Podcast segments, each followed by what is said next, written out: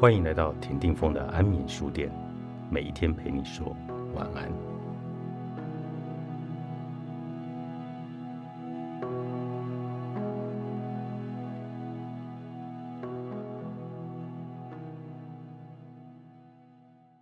有一天看到一则新闻，很震撼。一个富豪花了两亿赠送别墅给乡里，别墅里各种配套齐全，然而别墅却接二连三的遭到恶意的破坏。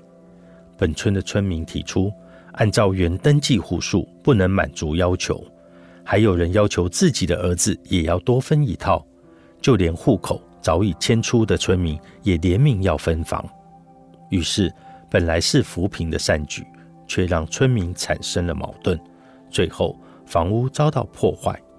据悉，现在这个专案已经停止了。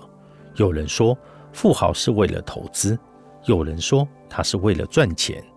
但我要说的不是这些，我要说的是比这个要大得多。我要谈谈什么是善良。小时候遇过一个乞丐，那年我上初一，手上拿着五元两角，一张五元，一张两角。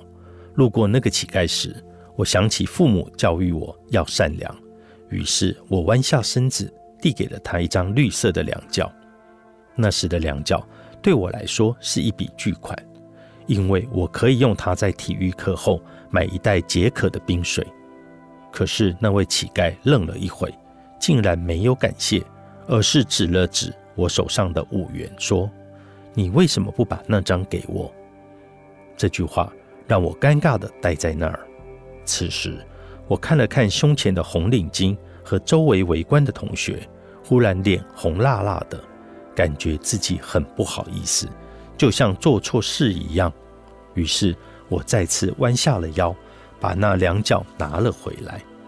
后来，我把这件事对我的老师说：“我说，我觉得他认为我的善良不值钱，可是这个随意的滥用，这样。”我是对的吗？老师对我说了一句：“以后遇到要钱的给饭，遇到要饭的给钱。”这句话给了我很深刻的启发。他还告诉我：“你要明白，你的善良一定要有成本。”类似的故事发生在二零一六年的过年，我和姐姐、姐夫在朝阳公园抓娃娃。那天运气好，我们抓了一堆的娃娃。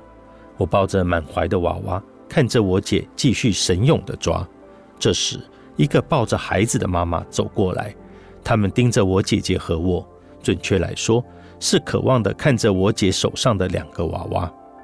姐姐笑了笑，递过去一个小娃娃，孩子抓着娃娃，又看了看我姐姐，竟然哭了，喊叫着：“太小了，我要大的。”结果那个妈妈做了一件几乎把我吓到的事。她竟然伸手抢姐姐怀抱里的那个大娃娃。我很少看到我姐生气，但那天她还真生气了。她义正言辞地说：“大姐，我给你东西不是你应该得到的，你一句谢谢都不说，还要抢我的东西，我觉得不对吧？”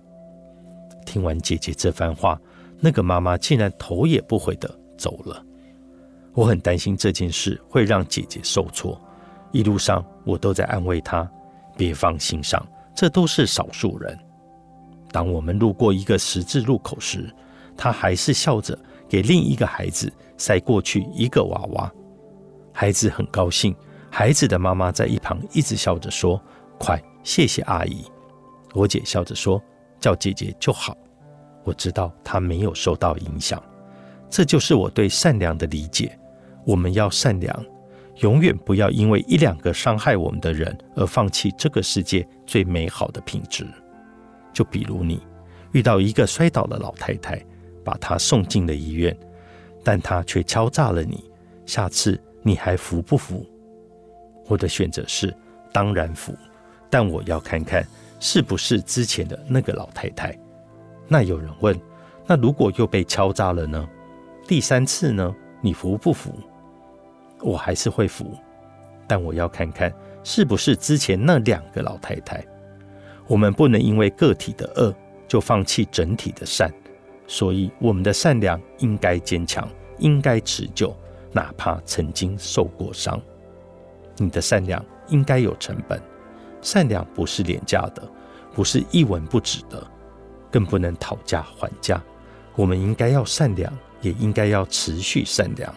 但你要明白，你的善良即使没有价格，也应该有价值，不能被践踏。所以，我想告诉你，你需要行善，但同时要保持收回善良的权利，尤其是。